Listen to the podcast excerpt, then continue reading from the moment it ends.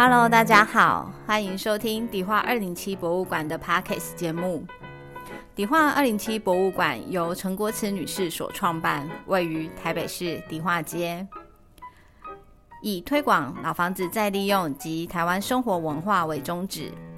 在节目中，我们将介绍迪化二零七博物馆的日常大小事，由我们馆长安琪与馆员佩玉、真义、杰心轮流搭档主持分享。欢迎大家一起来收听。Hello，各位听众朋友，大家好，我是迪化二零七博物馆的曾毅。我是安琪。那我们今天要来分享什么主题呢？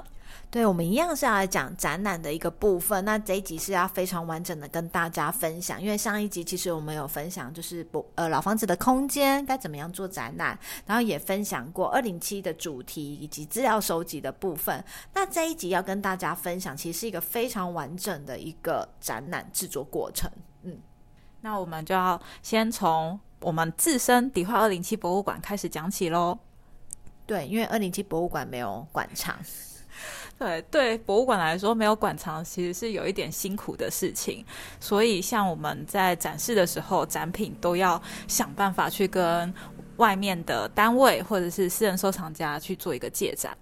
对，我觉得，我觉得有有钱就是买展品很简单，但是因为我们是希望一个推广共襄盛举的一个想法跟理念，所以我们通常都是借展品。对，所以借产品它需要非常大的一个流程跟一个时间。那今天会跟大家分享一下迪化二零七博物馆呢如何来从开始借展品，然后一直到我们做一个最后 ending，然后跟收藏家变成一个好朋友的一个过程。那首先呢，真宇觉得就是一千件展品跟一百件展品，你觉得哪一个对你来讲是一个比较容易操作的一个展览？要看那个展品内容是什么哎、我这样没办法回答。例如说，一千个火柴盒跟一百个 一百个录音带录音带，这这是有点没有办法比较。真的吼，对，其实二零七的展品的量都非常的多，一千个展品有一个好处就是数大便是美，拍起来画面一定漂亮，而且里面一定可以找得到可以上媒体的一个展品。但一百个展品就是必须都要非常的精致，所以展品的量多或是量少，真的是牵扯了非常多的一个内容。那整个借展品的一个行政流程呢、其实非常的多元，因为虽然我们每一个策展人手上都有一个名片本，但我们每次办的展览都会遇到不一样的朋友跟不一样的收藏家，所以呃，跟收藏家讲你是谁非常的重要。嗯是的，像我们去拜访收藏家的话，第一次可能就是一定会带着我们博物馆的馆介绍，然后先去跟对方讲一下，说我们是什么单位，那我们为什么要办这样子的展览，然后以及展览的话，我们想要跟你借哪些东西。对，像曾毅上次的话是修补展的时候，他去高雄拜访那一个洗补的，就是呃补阿鲁米的一个老店。那我们那时候正要去拜访前呢，我们馆内做了一个工作，就是我们先写了一封信，然后也寄了馆 DM 跟展览介绍，先寄到他家。嗯，为什么要用寄的？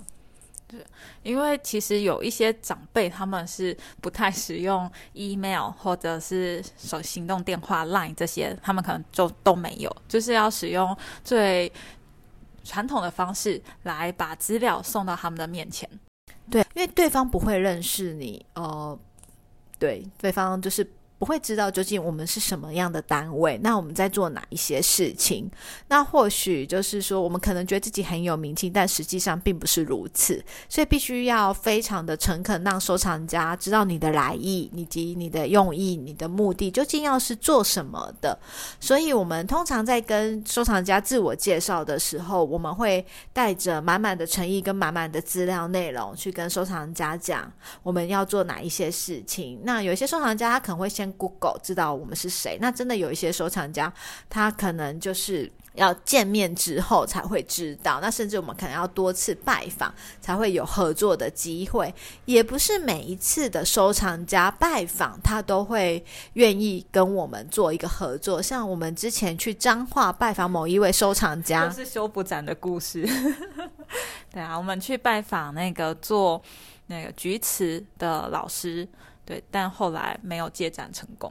对，就是呃，不一定所有收藏家都会跟我们合作，所以光是一个借展品。号称就是每个人都有一个名片簿，听起来很容易，但实际上是一个非常辛苦的过程。因为你光是在收集名片的一个呃时间是要耗费非常多心力的。那包含像我们这次老房子化妆师啊，也有没有合作成功的一个艺师跟讲师们。那我们也是提供了满满的资料，但是呃，对，最后还是没有合作的成功。所以呃，诚意真的是非常的重要。你看呢，有诚意都不一定成功。那更何况你没有准备好资料呢？所以呃，你单位背景你是谁？然后呢，要来借哪一些展品呢？你必须都要呃满满的准备好，才去跟收藏家碰面，不然他就觉得你哦你那东那西的啊，或是你没有说明好啊等等之类的，那就会让合作的机会呢减少了。那接下来呢，展览经历也是非常的重要的，因为呢，每一个人都有一些所谓的口碑啊。展览经历真的就是，嗯，要跟收藏家好好的分享一下我们办过哪一些展览。那像迪化二零七博物馆，因为成立已经四年多了，所以我们办过的展览还算蛮多的。所以呢，我们都会跟收藏家讲说，我们曾经办过哪一些展览，然后跟哪些收藏家合作过。对，那他们彼此收藏界也会互相打听啊，就是像呃，我们的收藏家朋友也会告诉我说，诶，谁谁谁有问他，就是诶，二零七展览办的怎么样啊？那他们借展的模式是什么样的啊？会不会保险啊？会不会运送啊？会不会怎么怎么怎么？所以呃，这些内容呢？展览经历也是要跟收藏家讲的。那接下来，如果你非常的顺利呢，前面这两关呢，就是呃背景资料、自我介绍、展览经历呢，收藏家都觉得诶你还不错。终于要进入到合作的时候呢，你下一个步骤该要做什么事情呢？嗯，就是做展品的借展清册跟合约。对，那再来的话呢，我们就开始要跟收藏家讲说，我们要做一个展品清册，然后借展合约，然后呢还要跟收藏家讲，包含展览期间该注意的事情，然后还有就是呃作品展品的呈现。好，展览期间我们都要先跟收藏家讲一下，就是怕这个展览的时间会。互相打到，因为收藏家他们可能这批展品会先借给某一家，对，那可能就是怕时间会打在一起。那之前就有这样子的经验，诶，原本就已经谈得很好哦，那后来发现说啊，不好意思，我这个展品可能什么什么时候要借给某一个单位，那就没有办法借给你。所以展览时间这些都要先敲定好，避免呢展品消失。就不小心发现，等到你要签合约的时候，发现啊，这个时间好像不行哦。所以展览期间可能一开始要就先跟大家讲好。那再来就是展览呈现的一个前情规划了。呃，每一个展品都是收藏家的宝贝，要放在哪一个位置，会不会有灯光的照射，我们都要先跟收藏家。说明，而且有一些像是呃展品之间互相的呼应跟摆放的位置，那这些我们都要先让收藏家们知道。那接下来的话就会进到合约的阶段。我觉得合约其实一个非常重要的一个依据。那这里可以来分享一下合约的一个过程。嗯，合约的话，我们上面就是会记载着，就是这次要借展的展期有多长嘛，然后以及我们这一次展览的名称，然后我们这一次借展的话是就是无偿的借展，还是是会有费用的借展，以及呃后面会附件就是附上每一个展品的借展清册这样子。对，那其实借展清册呢，这个就是一个非常大的一个工程啊，就是。需要做到保险清单的一个部分。通常我们在出合约的时候呢，已经算已经做到清单了。只要收藏家把金额填上去，我们就会马上送艺术品保险公司来进行一个保险。所以呢，在这个之前呢，我们手上基本上已经大概知道做哪些展品，也都拍好照片了，那已经量好尺寸了，那我们就可以把它做成一个合约。那合约很重要的部分呢，是保障双方的权利，就是保障收藏家的展品以及保保障我们博物馆在做展览的一个品质跟保证。因为我们很怕，就是我们把空间规划好，留给某一件展品，但是后来收藏家没有办法提供，那或者是呃，收藏家呢已经准备好借给我我们了，但是后来我们却没有这样子做，呃，让他丧失了另外一个展出的机会。所以展览合约是非常重要的。另外一个就是保险的一个部分啊，保险有多重要呢？争议非常重要。嗯，这个的话就是想到在故事馆的时候，有一次有出险的状况。不止一次啊！你出险是出哪一次？我只有出险一次而已。你出险哪一次？是那个好美的故事这个展览里面，然后我们那时候跟呃周大福金世界他们的精品，对，然后。其实我我一直觉得很纳闷，那个伤痕到底是从哪里来的？因为整整个运送过程都是由他们的人员来进行，布展也是由他们的人员来进行。但是在归还的时候，他们的人员就发现到，哎，有一个手镯上面内侧有多了一个刮痕，那我们就要出险了。对，所以保险真的非常重要，出险就是要赔偿的意思啦。对啊，那那时候有再去调我们拍照的记录，就是好死不死，我们没有拍到那个内侧的那个角落的照片，所以没有办法去用取得展品前的照片跟在展场的实际状况去做一个对比，让对方知道那个不是我们造成的伤痕。对，争议的出险是出这个嘛？我的出险也出了，我出的是甜点展。甜点展那时候是在剥皮寮展区，那剥皮寮展区就是有民众去踢到我们的展品，对，那当然那那艺术家非常的 nice，呃，当然有维修的费用、修复的费用等等之类的。对，那因为呃，出险这件事情可以修复的话呢，它就不会是完全上面的保险金额，就会有保险公司跟收藏家跟修复的三方的一个合作，把这个费用来算清楚，最后的经费会回到我们的身上。但是呢，大家可能会很好奇说，诶，那什么时候我要把整个展品买下来呀？其实这个机会其实是非常的难，对，因为保险公司会希望说他不用付到最后的一个完整的这个保险金额的部分。那如果今天收藏家他打着一种东西、一种心态，就是说我东西一定会坏掉，你一定要出险金额给我的话，那对那个可能就是这个展品。你就是卖给保险公司的这个作品，你可能就是卖给保险公司，你你不可能就是说我拿到了出险，例如说六万块，而同时保有这个作品的碎片，这是不可能的。就是六万块这个东西，就是完全卖给这一个保险公司，所以就是保险的金额一定要跟你作品的金额是 match 的，因为有非常多的收藏家跟老师们人都很好，他都会跟我们讲说，哎呀，保险费很贵呀，所以啊，保险金额填。少一点呐，不行不行，一定要填一样的金额。对，因为出险之后，这个东西就他就会用这个等值的保险金额会被保险公司买走。对，所以就是一个概念呐。那真的保费其实也没有想象中的那么夸张啦。当然，我们也付过十几万的保费这件事情。对，但是保费这件事情在在我们每一个展览单位里面，它是该有的一个预算。对，所以就是保险这件事情很重要。那保险真的就是要做的非常的仔细，像刚刚曾毅有讲的周大福的金饰的那个刮痕，对，就是非常令人心痛。好，接下来就是保险运送啦。保险运送其实分非常多种，诶，对，曾毅来跟大家分享一下我们的运送。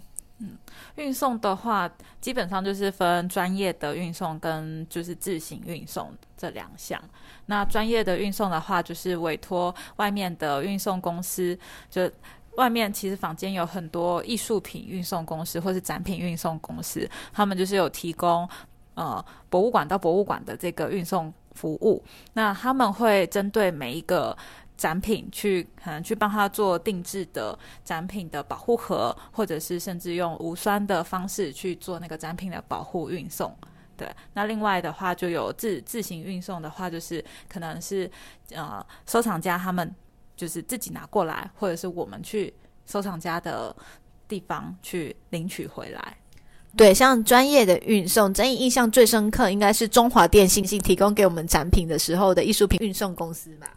对，那那个是其其中一个。对，因为呃，中华电信那时候的展品有分两两个区域要领取，一个就是他们在科工馆托管的展品，然后一个是在他们的那个新竹那边的库房的展品。那这这两次的运送都非常的专业。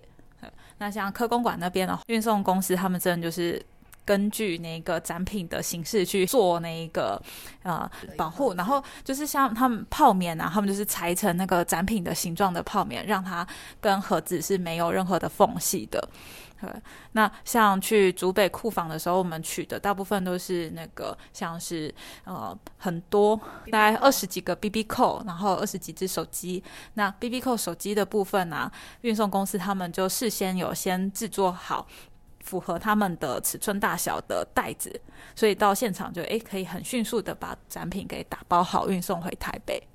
对，所以专业的运送公司真的非常的重要，而且专业的运送公司呢，他们有就是保障这时候的运送路程的一个保险，所以像比较珍贵的一些展品。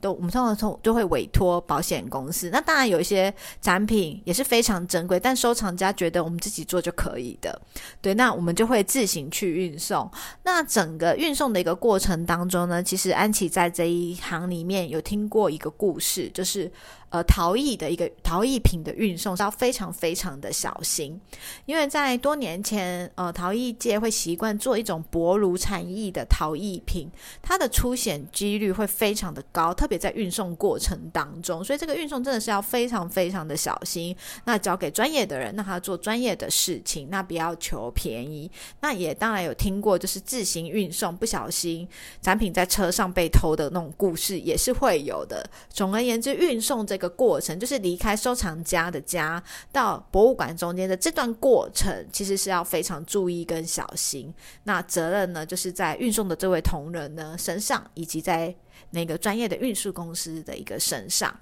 那接下来就是展期间的一个维护啊。通常二零七博物馆呢，在对一个作品的一个维护上面，都会有一个亚克力罩，那避免它被民众碰触，或者是它有灰尘的一个产生。那有一些作品呢，比较长明生活化的一个物品，我们可能会直接让它裸露在展场里面。那它整个清洁跟维护呢，就是我们平常要时时注意，用除尘纸来让它就是维持一个比较良好的一个状况。好，那在整个一个展期的一个维护的一个过程当中呢，二零七博物馆呢仰赖的就是我们大量的一个志工伙伴呐。那但是呢，在展期维护中最常发生的一件事情就是民众不小心弄坏了展品。嗯，对。那我们要举哪一个何何时的一个例子？最近的老房子化妆室好了，民众弄坏了二零七自己的展品。对，那这个案子的话，其实算还好，因为我们这个展品是二零七自己拥有的展品。那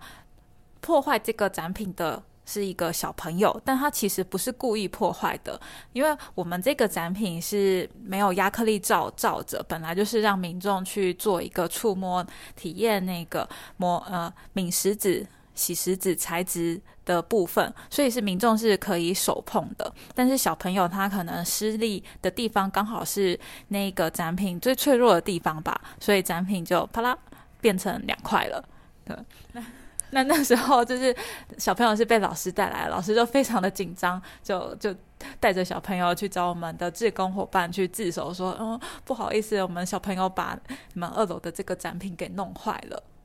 对，所以后来我们就让小朋友写悔过书了。对，就是嗯，好像也不能对小朋友怎么样嘛，就是让他知道，就是参观博物馆该有的一些礼仪。因为呃，前阵子当然就是有人用自拍棒不小心绊倒了展品等等，这样子的新闻时时都有在电视上面播出，或者是大家都可以看得到。所以展期间的一个维护真的也要非常的小心。那除了展品自己本身之外，我们要对我们也要维护观众，对，让他不要破坏我们的展品这样子。所以真的是呃一个展览的一个过程，其实从一开始到中间，然后维护期间要花费的心力真的非常多。好啦，那还有一个很有趣的一个，不能说很有趣，还有一个呃，算是不小心的疏失。就是说，像我们在博物馆里面呢，都会有冷气出风口。你知道冷气出风口要特别注意，你知道为什么吗？争议不知道因为它有时候会滴水呀。好好，这个好像没有发生在我们这里过。对，但是它曾经发生在某一个安琪待过的空间过。对，就是它会滴水，然后滴水它就滴在展品上面了。所以在展品放置的一个位置非常的重要。那呃，所谓黄昏牌人气嘛，到了。到了那一个晚上总是特别凉的时候，那可能白天展场有非常多的水汽，那可能就会产生一些水滴等等之类的。那如果你可能没有特别早注意到它下面放了一个展品的话呢，它也会就是受到一些损害的。那当然，呃，有经验的人不会发生，但是每一个单位总是会有新来的工作伙伴嘛。那他如果没有受到前辈们的提醒或者是注意，那这样展品可能就没有办法活得非常的。好，对，所以展品的一个维护真的非常的多样。那甚至有的时候我们会希望说，展品是很安全的，我们怕地震掉下来，所以我们会用钓鱼线把它绑紧紧的，然后放在墙面上面，希望它可以活得好好的。对，所以展品的维护真的是非常的多样。那另外一个就是，我们常常可能用吊挂式的展示，可能对于这个展展品也是一种伤害。那休馆时间就要让它躺下来啊，等等之类的，这些都是展期对于展品的一个照顾。那一个展览这边讲的就是展品的一个过程。那展品到最后的话呢，要还给收藏家的时候呢，我们必须要给他一封感谢信跟一个致谢函。那可能大家讲说，哈，这样很老套诶，但是其实这是一个我们馆方的一个诚意。那我们该做的事情还是要做到。那真的也是要非常谢谢收藏家这样子无私的协助我们。那最后他们就会成为我们的永久名单库的一一员了。那永久名单户就是呃，迪化二零七博物馆办任何的活动的时候，我们都会给他一个通知，让他知道我们这个博物馆真的是非常非常认真的经营。那他如果呢，虽然下一次没有合作机会，或者是下次可能没有借展的机会，那他还是可以来迪化二零七博物馆参观。那基本上这个就算是我们一个完整的一个展览的关于展品的一个流程。那当然呢，这只是讲展品的部分，还有策展的流程呢。策展的流程，我们从主题，然后再是设计发想、设计规划到执行，这就是一个。漫长的一个过程，那像是以我们在呃门窗展的时候好了，门窗展的时候呢，因为它的题目叫做“你的风景，我家门窗”。对，我都差点，我们经常念错，所以赶快把麦克风丢给争议。对，就是这个展览的时候，我们希望可以打造出巷弄之间的感觉。那我们在一开始跟设计师提案说，我们希望呈现的感觉的时候，我们就上网找了非常多范例的图片给设计师，希望说，诶，我们可以有这样子的一个空间氛围传达给民众。那所以呢，设计师收到我们的内容的时候呢，他就会。依照我们的想象，然后转化之后呢，长出一个属于这样子的一个空间。那真的那个门窗展的时候，一楼就是真的有这样子巷弄的感觉。我其实很喜欢明明门窗展这一次的一个空间规划。嗯，我觉得我们每一次的空间规划都是一个突破。对，每次都真的就是一个突破，我也只能点头啊。对啊，真的，像这一次化妆师展，就是也是一个大突破。对，化妆师展就是把音架放进来，其实就是呃，博物馆里面的同仁里面，争议跟解析是古籍艺术修复学系的。那他们在实习的过程，或者是他们在呃学校的过程，他们必须是要上音架的。那甚至是包含一些测绘等等。那这是他们人生很难得的经验。那一般民众，包含安琪是很难体会到的。那这就是一个古籍修复的一个过程，一个看。古迹的一种方式，那这样子的方式可以让民众更贴近，所以我们在展场里面放上音架，那包含是呃将近同比例的一个房子的一个图片，那上面还有一些小细节，可以让大家知道说，诶，这边叫做水车堵，对，那这边是什么，这边是什么之类等等的，所以就是一个展览，在一个规划的时候，我们总是会有一些想法，但是这些想法呢？呃，有一些东西可能没有办法实现，例如门窗展，我我很想搞一个什么？哎，我忘了，你想我我想让大家体验匠师蹲下来这边浇水泥的。哦，这是这不是门窗展啦，这是化妆师展的时候，对，就是安琪她想要做一个下潜式的一个展示方式，对，不行，对，不行，就这个比较难实现呐，嗯。对，这有点难，因为我觉得，呃。就是蹲久了脚会麻是真的，然后我就觉得这些匠师们好厉害哟，他们可能一蹲就是蹲半天的，只为了呃搅水泥或是做某一件事情，或是翻模等等的，所以就会觉得说每一次的展览都会希望可以让民众体验到，或是带来不一样的一个感受。那这是我们在展览设计里面的一个一个小巧思。那当然像是我们的食粮展的这一个门面的这个巧思呢，就是把我们的外观打造成一个冰果铺的一个冰果室的一个样子，对啊，我还蛮喜欢这一次的门面的，因为民众真的就会被骗进来了。民众常常都会问我们的志工：“哎，你们这个有什么冰可以点？”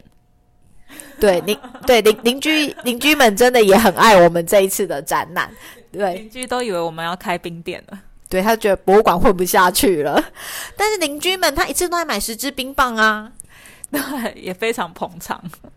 对，所以就是呃，这次的展览的门的那一个呃视觉设计，真的我们设计师很棒。因为我那时候只是跟他讲说，我需要一个放那一个卖冰的一个空间，然后还有一个造景。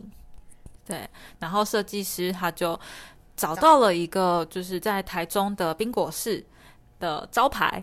然后他就帮我们做了一个那个二零七冰果式的牌子放在门口，然后在我们的玻璃门上面就贴着冷气开放，内有特展。对，那这个造景真的是，呃，因为二零七博物馆是一个历史建筑，所以通常我们对于人数都会有一些控管。那民众排队是为了来看展，但是在那一次的展览的时候，后来排队的民众非常的多，因为他们以为他们是要来吃冰的，对，就是瞎排的民众非常的多，然后甚至还在外面，因为我们的造景上面有卖冰的配料，真的他在那边很认真的讲说他要吃什么冰，诶。对啊，就是因为我们通常假日的时候排排队。的状况比较明显一点呢，那就会去外面跟民众讲，哎，那排队的话，马上让个通道什么的，然后就会听到民众在讨论他们要点什么冰，那就会不好意思的去跟他讲说，哎，我们里面是在做展览哦，没有卖冰。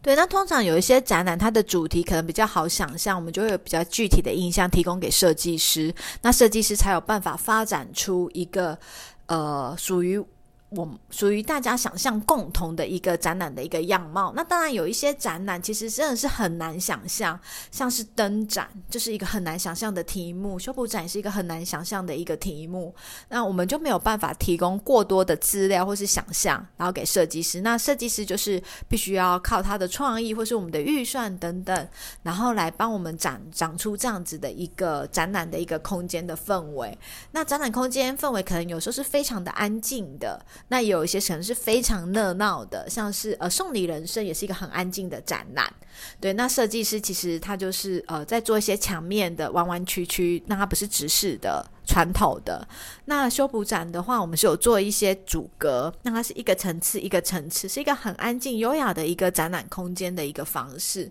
那灯展呢，最后长出了非常多间的小房子，因为我们把一楼原本一开始要讲历史的主题搬到二楼去了，把二楼一个